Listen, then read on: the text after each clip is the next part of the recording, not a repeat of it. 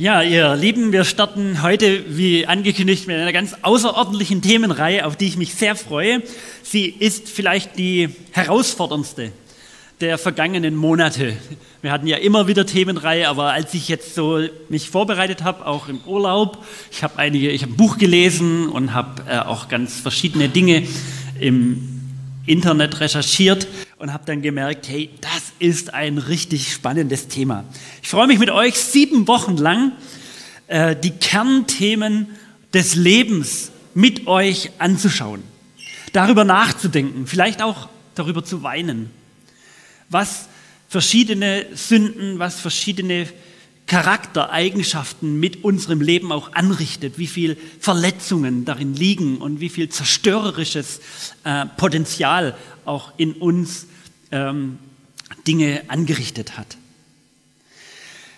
Wir möchten aber auch einen Weg finden und suchen ins Leben. Sozusagen, wenn dann das Unkraut weg ist, dann soll ja was wachsen, dann soll Neues in uns gedeihen. Sieben Todsünden werden uns beschäftigen. Und es geht letztlich um eine Umkehr. Es ist eine Chance, die ihr euch selber in diesen sieben Wochen geben könnt. Nicht ich gebe euch diese Chance, nein, sondern es ist eine Chance, die ihr euch selber gebt. Und es ist eine Chance, die Gott euch gibt. Wir leben in einer Zeit der Gnade, in einer Zeit der Umkehr. Ich meine, wir, wir reden viel von Jesus und fragen uns, warum kam Jesus auf diese Welt? Er kam auf diese Welt und hat zur Umkehr gerufen. Kehrt um. Das war sein Anfangsstatement, wo er Menschen in die Nachfolge gerufen hat. Und das hat Gründe, warum wir Umkehr brauchen. Und über diese Gründe werden wir sieben Wochen lang miteinander nachdenken. Betet und bittet Gott darum, dass er euer Herz berührt, dass er auch euch zur Erkenntnis der Wahrheit führt. Zu einer inneren Wahrheit, dass ihr ehrlich seid vor Gott. Dass ihr auch manches Scheinleben, das sich so einbürgert, das sich so einschleicht, dass das aufgelöst wird.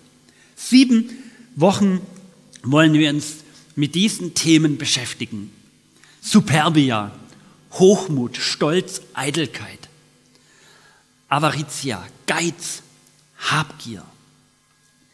Ira, Zorn, Wut, Rachsucht.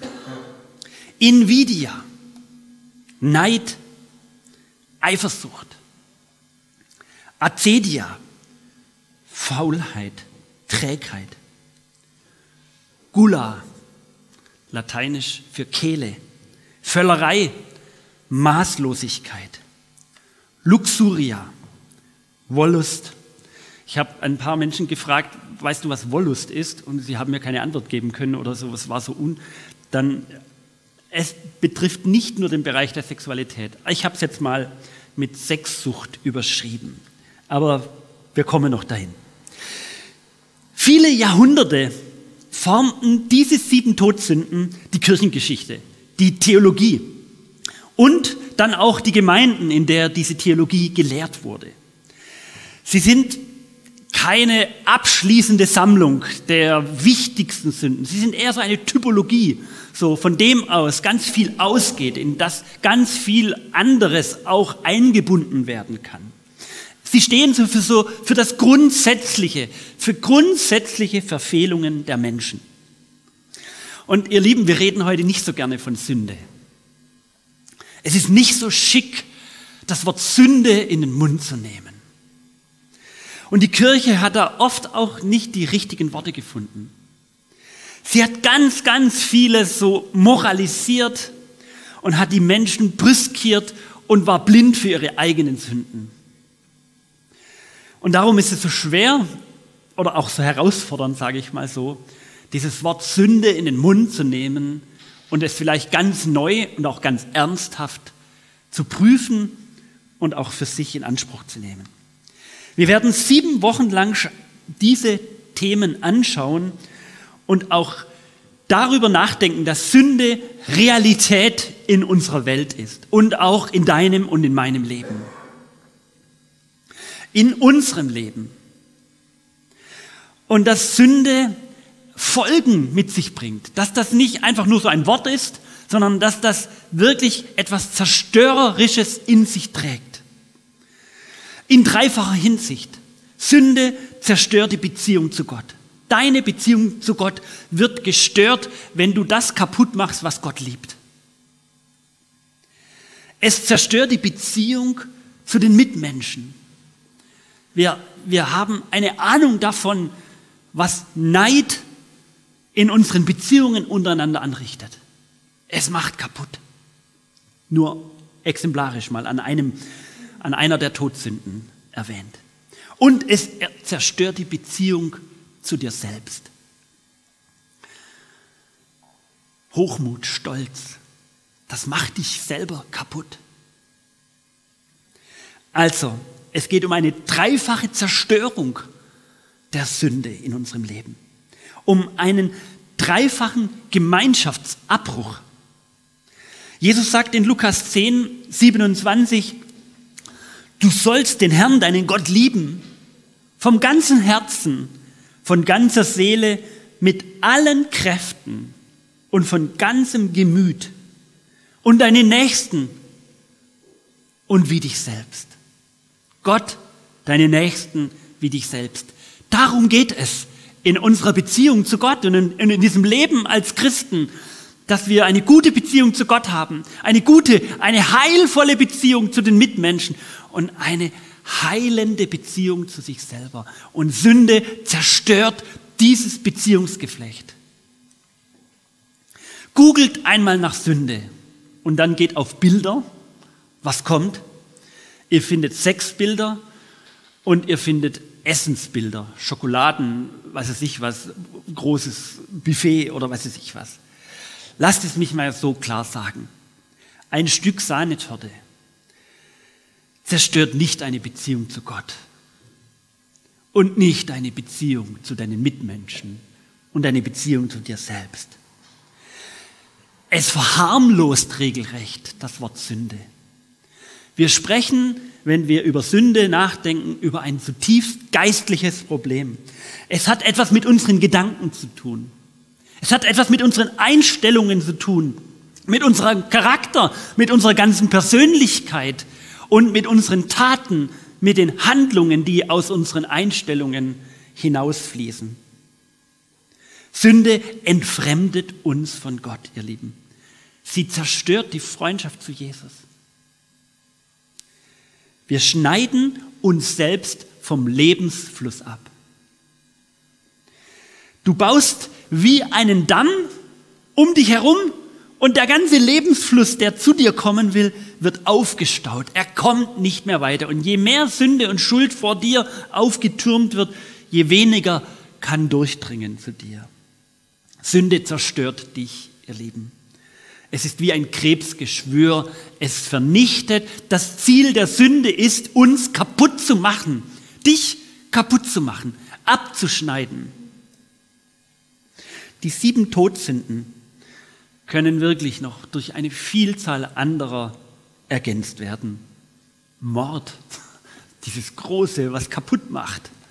Umweltzerstörung, Kriege, Lüge, keine Ahnung was, ganz, ganz viele. Nehmen das nicht zu exklusiv, sondern sie sind stellvertretend für das, was kaputt macht. Im Mittelalter hat man gerne, wenn man von den sieben Todsünden gesprochen hat, äh, in der Kunst ein Bild des Baumes verwendet. Der hat, ein, hat Wurzeln, er hat einen Stamm und er hat dann Äste. Und ähm, in den sieben Todsünden spricht man auch von einer Wurzelsünde von ganz unten quasi, aus der dann alle anderen Sünden entspringen quasi. Die mit Abstand am häufigsten genannte Wurzelsünde Sünde im Verlauf der ganzen Kirchengeschichte, wo man sich ja immer wieder Gedanken gemacht hat, wo beginnt denn alles? Was ist das Hauptproblem der Menschen? Was glaubt ihr, was das ist? Neid. Neid. Also aus diesen sieben dürft ihr auswählen. Hochmut. Der Stolz, die Hochmut soll die Wurzelsünde von allem sein. Da werden wir noch drauf kommen. Bereits 345 nach Christus formte sich diese Lehre von den Todsünden. Mal waren es sieben, mal waren es acht, also man hat da manche Dinge zusammengenommen, also das ist jetzt äh, auch gar nicht so wichtig. Aber Evagrius von, Pon, von Pontium, ein griechischer Mönch in der Ostkirche, lehrte seine Mönchsbrüder einen Prozess der Selbsterforschung. Er sagt, prüft immer wieder euer, euer eigenes Leben. Und Evagrius hat dann diese sieben, diese acht Sünden sozusagen zur Selbstprüfung ähm, ja, in, in die Theologiegeschichte gebracht, sage ich mal. 50 Jahre später brachte es ein Schüler äh, nach Marseille, Johannes Cassianus, und übersetzte diese griechische Vorstellung der Selbstprüfung ins Lateinische und dann ist es von der Ostkirche in die Westkirche gekommen. Und 150 Jahre später erweckte Papst Gregor der Große 540 bis 604 ähm, erweckte er diese Lehre und, gab, und, und, es kam ein großer Durchbruch sozusagen, dass sich ganz, ganz viele Menschen mit diesen ähm, Todsünden beschäftigten und er machte dann aus acht sieben Todsünden, so wie Sie hier seht. Und später dann im Vormittelalter oder Mittelalter, in der Zeit von Thomas von Aquin, 1225, war dann ein ganzes regelrechtes System entstanden. Also ich sage das so ausführlich, weil für uns ist das so fremd, aber die längste Zeit in der Kirchengeschichte haben sich Menschen damit beschäftigt. Es wurde in der Seelsorge angewandt. Äh, Gemeinden, Theologen wurden darin gelehrt. Und in der Kunstgeschichte hat es äh, große Stilblüten hervorgebracht. In den vergangenen Jahren hat es so eine kleine Wiedergeburt erfahren. Es gibt zahlreiche psychologische Bücher, die an dieser alten Lehre sozusagen wieder anknüpft, sie aufnimmt. Äh, wenn man da hineinschaut, sie werden sehr unterschiedlich interpretiert, aber alle sind sich irgendwie darin einig, dass darin eine große Weisheit äh, zu finden ist und die es sich lohnt anzuschauen und darum widmen wir uns in den nächsten sieben Wochen mit diesen Themen. Wir bewegen uns also wirklich in einen langen Traditionsstrang der weltweiten christlichen Kirche, ob das die Ostkirche ist oder die Westkirche. Und ich verspreche euch, es wird nicht langweilig, dass, weil das etwas mit dir und mit mir zu tun haben wird. In der neueren Literatur wird Sünde ganz oft so reframed, so die wird irgendwie weichgespült. Sünde ist nicht mehr Sünde, sondern man kann ganz vieles von ihr Positives abgewinnen, so heißt es dann am Ende. Äh, ich bin dabei auf ein Buch gestoßen äh, von ähm, Simon äh, Laham, heißt er, glaube ich. Genau. Ähm, der Sinn der Sünde, die sieben Todsünden und warum sie gut für uns sind. So, 2013 erschienen, also nicht so ein alter Schinken. Man kann im Werbetext zum Buch lesen, Hochmut, Habgier, Punkt, Punkt, also er zählt dann auf. Selbst Atheisten betrachten diese Eigenschaften als Laster und Charaktereigenschaften. Doch die Wahrheit ist, wir alle sündigen und tun es die ganze Zeit. Bis dahin bin ich bei seiner Einschätzung voll dabei.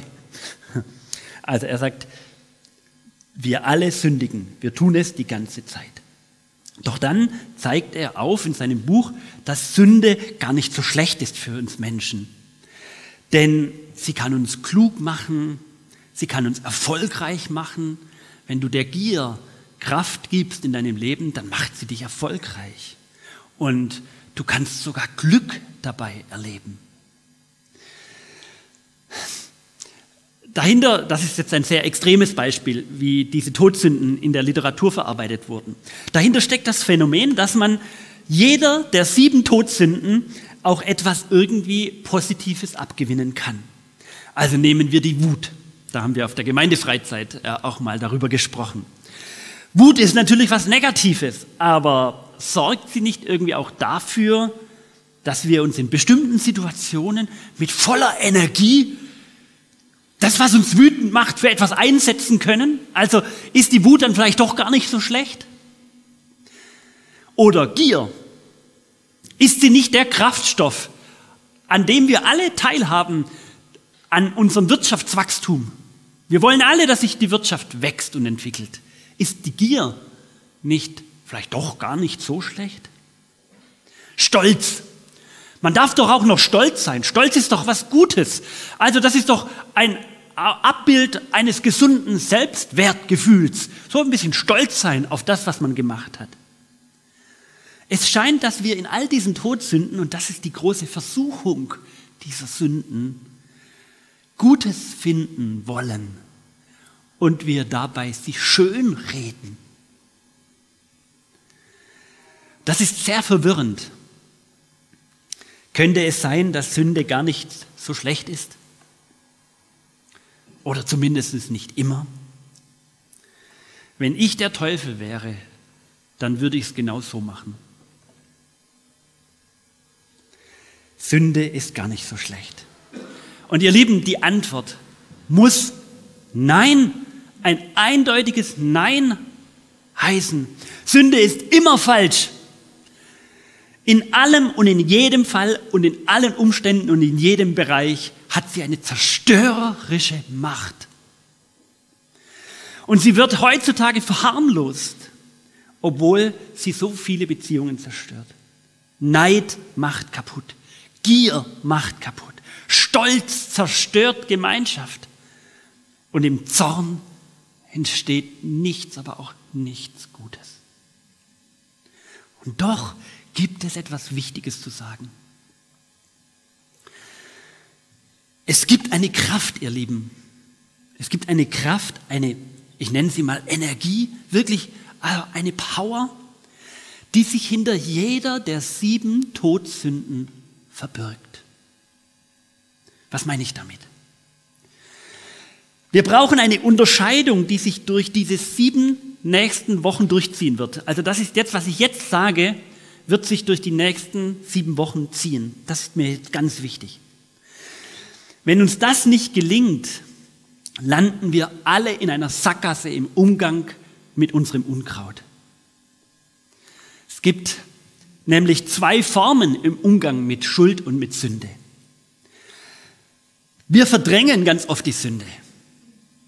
Wenn du ganz viel Wut in dir spürst und du christlich sozialisiert bist und du dann damit lebst, dass du da merkst, da stimmt mit dir was nicht. Ich merke, ich, das macht was kaputt, dann, wenn du keinen anderen Umgang damit gefunden hast, dann, dann willst du sie verdrängen.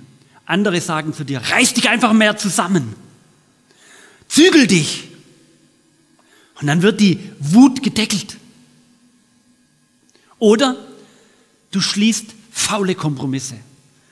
Du versuchst sie etwas zu zügeln, aber trotzdem legitimierst du dann auf einmal deine Wut, weil du sagst, ja, da habe ich doch auch recht, dass ich, du machst genau den Fehler, den wir überall finden. Wir verniedlichen die Wut, wir schließen faule Kompromisse.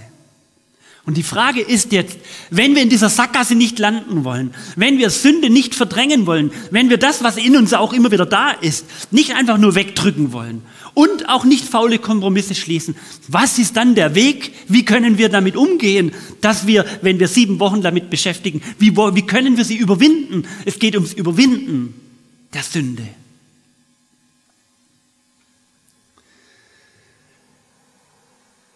Die große Frage ist, welche Energie, welche Kraft steckt über der Sünde, vor der Sünde? Jede der sieben Todsünden wird uns auf ein Lebensthema zurückführen. Und dieses Lebensthema pulsiert in unseren Adern, hat eine Kraft, hat eine Power. Und da, wo du Versuchung erlebst, kommst du mit dieser Kraft in Berührung. Da findest du dein Lebensthema. Das, was dein Blut in Wallungen bringt, ist oft dein Lebensthema. Du kannst sogar deine Berufung darin finden. Ich mache es an einem Beispiel deutlich, zum Beispiel an der Wut. Wut hat eine unglaublich zerstörerische Kraft. Ganz häufig entsteht die Wut, weil es uns mit unserem Gefühl der Gerechtigkeit oder Ungerechtigkeit in Berührung bringt. Ich möchte es an Mose einmal deutlich machen. Mose hat in seiner Wut einen Menschen erschlagen, einen Aufseher, ermordet, weil er einen anderen misshandelt hat, gefoltert hat, geschlagen hat. Er, er platzte, es platzte aus ihm heraus, weil er Ungerechtigkeit erlebt hat. Und vielleicht merkt ihr, kommt ihr mit eurer Wut in Berührung, wenn ihr euch ungerecht behandelt fühlt. Also, wenn in Geschwisterstreitigkeiten der eine oder die andere bevorzugt wird, dann fängt es an, in uns hochzukriechen, die Wut. Wenn ich Ungerechtigkeit in dieser Welt sehe, wo Menschen kaputt gemacht werden, dann erzeugt das in einen eine Wut. Das ist eine unglaublich große Kraft. Wut an sich ist eine Todsünde. Sie führt, sie macht kaputt, sie zerstört Leben. Wenn du aber die Kraft entdeckst, die vor der Wut steckt, in dem Fall beispielhaft, zum Beispiel die Gerechtigkeit, ein Lebensthema, das Mose kannte. Er wird später zum Führer, zum Leiter einer Gemeinschaft, der eine Gemeinschaft, das Volk Israel, aus einer Struktur der Sklaverei, der Ungerechtigkeit herausführen wird. Er wird der sein, der das Lebensthema der Gerechtigkeit in sich trägt. Er wird auch später nochmal am Brunnen, wo Frauen ihre, die, die Tiere zum Tränken bringen wollten, noch einmal mit dieser Wut, mit dieser Ungerechtigkeit in Berührung kommen. Das ist Moses Lebensthema. Das könnte ich jetzt, aber das ist heute nicht Thema, das könnte ich durchexerzieren. Die Frage ist, welche Kraft, mit welcher Kraft kommst du in Berührung bei der jeweiligen Sünde? Wir wollen nicht verdrängen, wir wollen nicht faule Kompromisse schließen, wir wollen suchen, was steht vor der Sünde, welches Lebensthema trägst du mit dir. Die sieben Todsünden können dir die Augen öffnen für dich selbst, für eine Kraft, die in dir drin steckt, für unsere Individualität, für deine Einzigartigkeit. Wenn du das verlierst, den Zugang zu dieser, zum Beispiel jetzt, zu, diesem, zu dieser Kraft der Gerechtigkeit verlierst, dann fängt alles ein Eigenleben, ein Eigenleben in dir zu leben. Dann wird, dann werden das Selbstläufer, dann, dann kriegen sie ein Eigenleben und dann entfalten sie ihre zerstörerische Kraft. Ich möchte es am Feuer deutlich machen. Feuer ist dazu da, auch um zu wärmen, um Gutes, um Nutzvolles zu machen, um beim Kochen und beim Grillen und keine Ahnung was. Aber es kann einen Flächenbrand verursachen, wenn es außer Kontrolle gerät. Auf dem Weg nach St. Johann in den Gemeindeurlaub hatten die allermeisten richtig Stress. Nicht alle, weil unterschiedliche Wege gefahren wurden, aber alle, die da irgendwie äh, zur normalen Tageszeit losgefahren sind und nicht schon ganz früh, waren brutal gestresst, als sie angekommen sind. Als ich losgefahren bin, hatte mein Navi vier Stunden Ankunftszeit nach St. Johann angezeigt. Und ich dachte, ja, das klingt ja richtig gut, wir fahren jetzt los in Urlaub. Und mein Auto verbrauchte Energie, wie jedes Auto. Und während wir so losfuhren, verschob sich die Ankunftszeit immer weiter nach hinten. Wir bewegten uns immer näher dorthin, wo wir hinkommen wollten. Also ich wollte Gemeinde, wir wollten in die Gemeindeurlaub, wir freuten uns darauf. Und das, was für uns ein erstrebenswertes Ziel war, verschob sich in meinem Navi immer weiter nach hinten. Ich, ich fuhr, ich bewegte mich in Richtung Ziel, aber für meine Ankunftszeit, sie wurde immer länger. Das hat mich schon verrückt gemacht. Ich dachte, was soll ich denn noch machen? Äh, aus vier Stunden wurden viereinhalb, dann wurden fünf Stunden, obwohl ich immer in Richtung Ziel fuhr. Ich habe dann darüber nachgedacht beim Fahren, dachte mir, das ist irgendwie ein Gleichnis fürs Leben, ihr Lieben. Wir wollen alle leben. Wir wollen alle beim Leben, beim erfüllten Leben ankommen, bei einem Leben, wie Gott es sich vorgestellt hat. Aber ihr Lieben, diese Diese Sünden sind wie Baustellen, wie Unkraut im Leben, jetzt hier in diesem Bild Baustellen, die unseren Lebensfluss behindern, verzögern, blockieren. Und unsere Ankunftszeit bei unserem Ziel, wo Gott uns haben möchte, verschiebt sich immer weiter nach hinten. Und es ist diese Chance letztlich, wenn wir uns mit diesen Fragen des Lebens beschäftigen, dass wir Stück für Stück dieser Baustellen abtragen, dass der Lebensfluss wieder in Fluss kommt und unser Leben in Bewegung kommt und wir nicht im Stau stehen vor unserer Wut, vor unserem Geiz, vor, unserem, vor unserer Eifersucht, vor unserer Wollust, vor unserer Habgier. Ich möchte, weil, die, weil der Hochmut, der Stolz die Wurzelsünde ist, die sich in allen Bereichen ähm, nochmal wieder auftauchen wird, ganz kurz einen, äh, nochmal da einen Blick drauf werfen, als zweiter Teil, der kürzer ist wie der erste Teil, aber das uns hineinnimmt in, diese, in dieses große Thema. Und wir starten sozusagen ja heute mit Superbia, mit dem Wort Hochmut. Wir finden in der Bibel, das ist nur exemplarisch, viele Bibelworte, wo äh, es um den Hochmut geht und um den Stolz geht. Stolz kommt vor dem Untergang und der Hochmut vor dem Fall. Das Weisheitsbuch, Sprüche 16, Vers 18.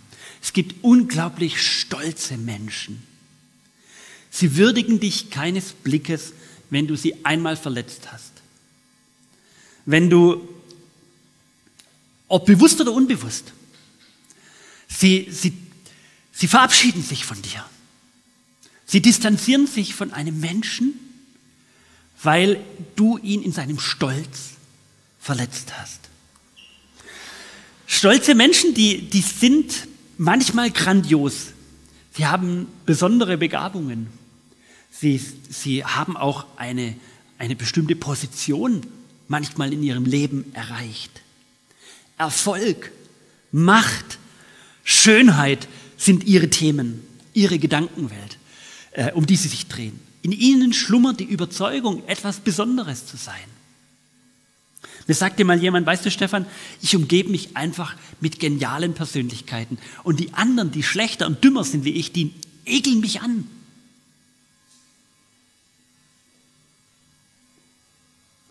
Stolz, Hochmut. Stolze Menschen brauchen die Bewunderung und suchen unersättlich nach Beachtung. Sie haben selber unglaublich hohe Ansprüche und wollen am liebsten bevorzugt behandelt werden. Es schmeichelt ihnen, wenn sie sich von der Masse abheben können. Ob durch ihre Kleidung, durch Prestigeobjekte, durch ihr Auto oder weiß was ich was. Und sie feiern jedes Mal diese Momente, wo sie in einer Masse sich abheben, wo sie ein bisschen besser sind als die anderen. Und, sie, und darum zeigt sich das, dass das eine Wurzelsünde ist. Zum Beispiel der Neid ist mit ihnen ganz stark verbunden. Neidgefühle kennen sie, weil sobald jemand etwas anders, besser kann wie sie, dann fühlen sie Neid. Und sie tendieren arrogant aufzutreten. Sie stehen höher als die anderen. Die anderen sind die, sie werden herabgesetzt, die anderen, in ihrem Denken ich bin, ich bin der Checker und die, warum bin ich mit lauter Idioten umgeben? Solche Denkweisen sind in ihrem Kopf. Stolz wird in der gesamten Kirchengeschichte als die Megasünde schlechthin angesehen. Sie erzeugt Neid, Wut, Gier, Geiz und so weiter. Und dahinter steckt oft so ein zerbrochenes Ego mit ganz viel Minderwertigkeitskomplex, einem ganz kleinen Selbstbewusstsein. Und wir wollen und müssen besser sein. Dieses, diese Art des Denkens und Lebens, diese Einstellung ist mir auch schon bei genug oder bei Christen über den Weg gelaufen. Das führt häufig zu einer Selbstüberschätzung. Da fühle ich mich als ein besserer Christ als die anderen.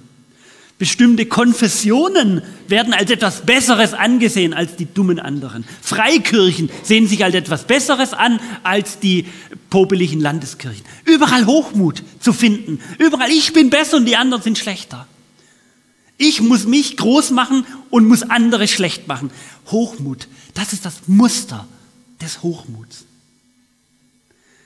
In 1. Timotheus heißt es 3, Vers 6, wer sich aufbläht, aufblähen und erhebt, kommt unter das Gericht des Teufels. Das zeigt das, ihr Lieben, wie eng wir mit der Struktur des Bösen auch verwurzelt sind. In der Schöpfungsgeschichte nimmt der Hochmut seinen Anfang. Die Schlange versprach Eva, so zu werden wie Gott.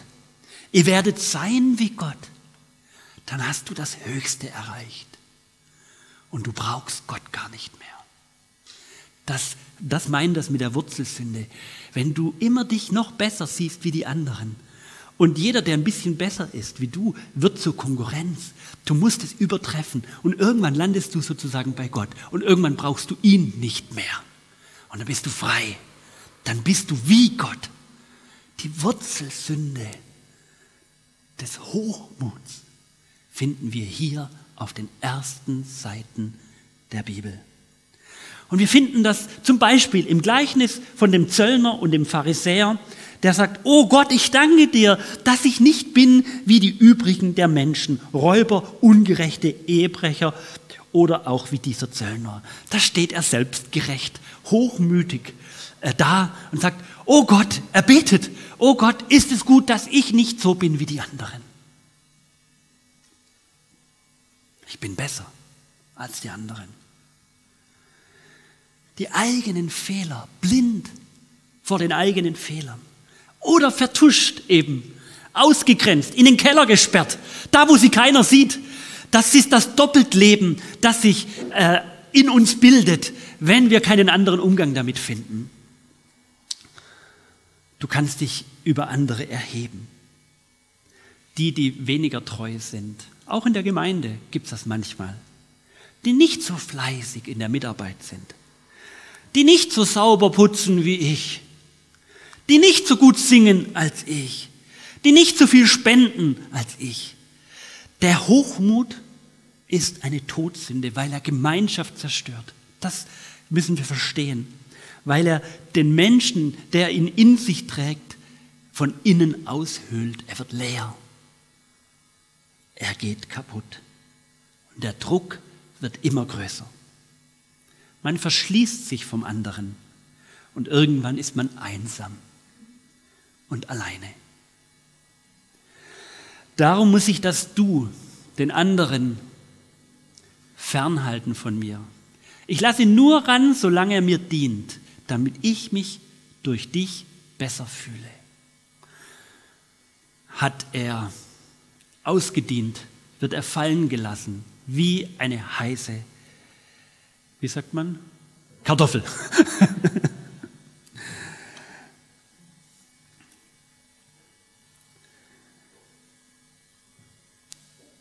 ich weiß nicht, wie sehr du in der Hochmutfalle landest. Das weißt du am allerbesten selbst. Welche Energie, welche Kraft steht über dem Stolz? Das ist jetzt das erste Mal, dass wir dieses Muster anwenden, um nicht ins Verdrängen zu gehen und nicht so einen Mittelweg zu finden. Sagen wir so ein bisschen was von sich zu halten und ein bisschen Karriere ist ja auch nicht schlecht. So vergesst diese ganzen Nebenschauplätze. Die Energie über den Stolz ist die Macht, ihr Lieben. Der Stolz und der Hochmut bringt dich mit deiner Macht in Berührung. Du hast vielleicht ganz viele Fähigkeiten in dir. Vielleicht heben dich deine Fähigkeiten auch besonders von der Masse ab. Dann bist, dann bist du besonders gefährdet mit dem Hochmut. Vielleicht trägst du in dir eine Art Perfektionismus, dass du eben schnell in diese Falle hineintappst. Du bist ein begabter, mit viel Einfluss, mit viel Handlungsspielräumen äh, ausgestatteter Mensch. Du kommst mit deiner Macht in Berührung. Und das hat dir vielleicht sogar Ansehen und Ruhm verliehen. Und jetzt helfen nicht Appelle, hey, steig doch mal ein bisschen von deinem Ross herunter, jetzt bitte, aber hey, mal ein bisschen den Ball flach halten. Nein, wir müssen auf Jesus schauen. Jesus hat sich als Gott erniedrigt und ist auf diese Welt gegangen und hat seine Macht mit den Menschen geteilt. Er hat sie bevollmächtigt. Die Lösung eines stolzen Menschen liegt darin, seine Kraft, sein Potenzial zu entdecken und zu sagen, und ich gebe das und ich teile das mit anderen Menschen und ich spüre den Sinn und das Glück und die Zufriedenheit, dass das, was Gott mir gegeben hat, dazu da ist, dass ich anderen Menschen dienen kann. Und ich mit eine Freude habe, wenn sie wachsen, wenn sie reifen, wenn sie durch mich, was Gott mir geschenkt hat, einen nächsten Entwicklungsschritt gehen, wenn sie sich entwickeln das ist der Weg, mit dem du mit deiner eigenen Macht in Berührung kommen kannst. Und Jesus hat das gewusst. Er hat er wollte machtvolle Menschen haben, aber er hat gesagt, wer groß sein will, der soll der Diener der Menschen sein. Und dann bevollmächtige ich dich mit deinem Heiligen Geist. Dann kommt das zum Ziel, mit dem mit dem, wo du ausgestattet bist. Ein erlöster Mensch, ihr Lieben, fragt, was dient der Gemeinschaft? Wie kann ich mit meiner Macht, mit meinen Ausstattungsmerkmalen der Gemeinschaft dienen, die Gott gestiftet hat? Und wie kann ich ihr helfen, dass sie stabiler wird, dass sie größer wird, dass sie wächst? Das ist die Haltung, die es einzuüben gilt. Hochmut trennt, spaltet. Dienen verbindet. Dienen macht lebendig. Und darum mach das zu deiner höchsten Priorität. Dient einander, wie Christus euch gedient hat. Deine Gemeinde wird sich verändern, wenn du mit dieser Brille durchs Leben gehst. Wenn du deine Genialität da dafür verwendest, dass du sagst, ich darf das hineinbringen und ich freue mich daran, wenn andere daran wachsen und dann spüre ich eine echte Freude, eine tiefe, echte Freude, die nicht verblasst. Du lebst aus der Macht Gottes und hast eine Freude daran, wenn andere wachsen. Ihr Lieben, die einzigste Lösung liegt in der Erlösung von dir selbst von deinem Ich, das vom Haben wollen geprägt ist. Und wir leben in einer Haben-Gesellschaft. Ich habe letztens jemand vom Glauben erzählt und äh, auch äh, über, das, über, über Bekehrung gesprochen. Er sagt, was bringt es mir eigentlich an Gott zu glauben? Der lebt in einer Haben-Welt. Was bringt es mir? Was bekomme ich dafür? Wir wollen immer alle etwas bekommen für alles. Haben, weil alles leer ist in uns voll werden wir, indem dass das, was Gott uns geschenkt hat, im Dienen zu den Menschen kommt. Dass Gemeinschaft gestärkt wird, die Jesus gestiftet hat. Wage eine neue Stadt, ihr Lieben. Hashtag Stadt. Wage den Lebensstil als Dieners. Warte nicht darauf, bis du in, deinem, in deiner Genialität angefragt wirst, ob ich hier und da vielleicht dann doch mal gebraucht werde. Nein, hab die Augen offen für das, was Gott dir gegeben hat und lass es hineinfließen in diese Welt, in deinen Arbeitsplatz, in deine Nachbarschaft, in die Gemeinde, überall, wo du lebst. Und freu dich daran, dass Gott dich begabt hat. Ich möchte mit uns beten, ihr Lieben. Lieber Vater, wir danken dir vom ganzen Herzen, dass du uns die Augen über unser Leben öffnest. Zeig uns, Herr, wo wir in unserem Hochmut uns selbst und Menschen und unsere Beziehung zu dir blockiert haben, kaputt gemacht haben. Erlöse uns, Herr. Vergib uns davor. Mach uns frei, uns als von dir beschenkte Menschen anzusehen.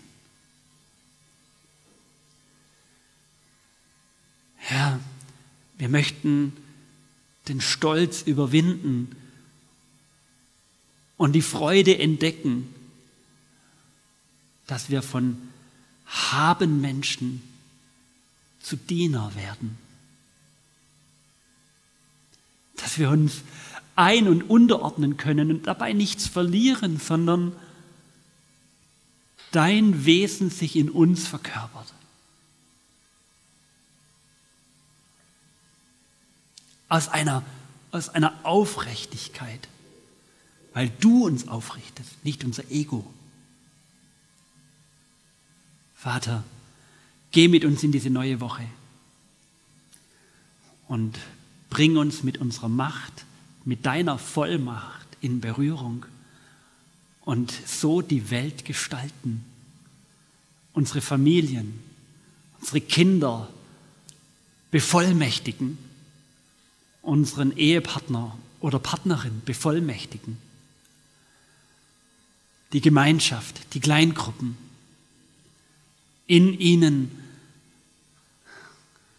ein Geburtshelfer zu werden, weil du in uns geboren bist, weil du uns neu geboren hast.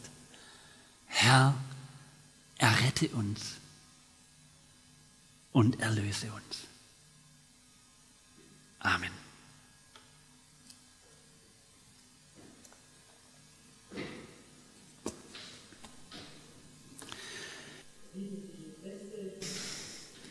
Der beste Weg aus dem Hochmut heraus ist, in, die, in den Kontakt mit Gott zu treten und zu sagen, Herr, ich brauche dich, ich will dich nicht übertrumpfen, ich bin auf dich angewiesen. Und darum äh, seid ihr eingeladen, in die Zeit des Lobpreis, in die Lieder, Kontakt mit Gott aufzunehmen.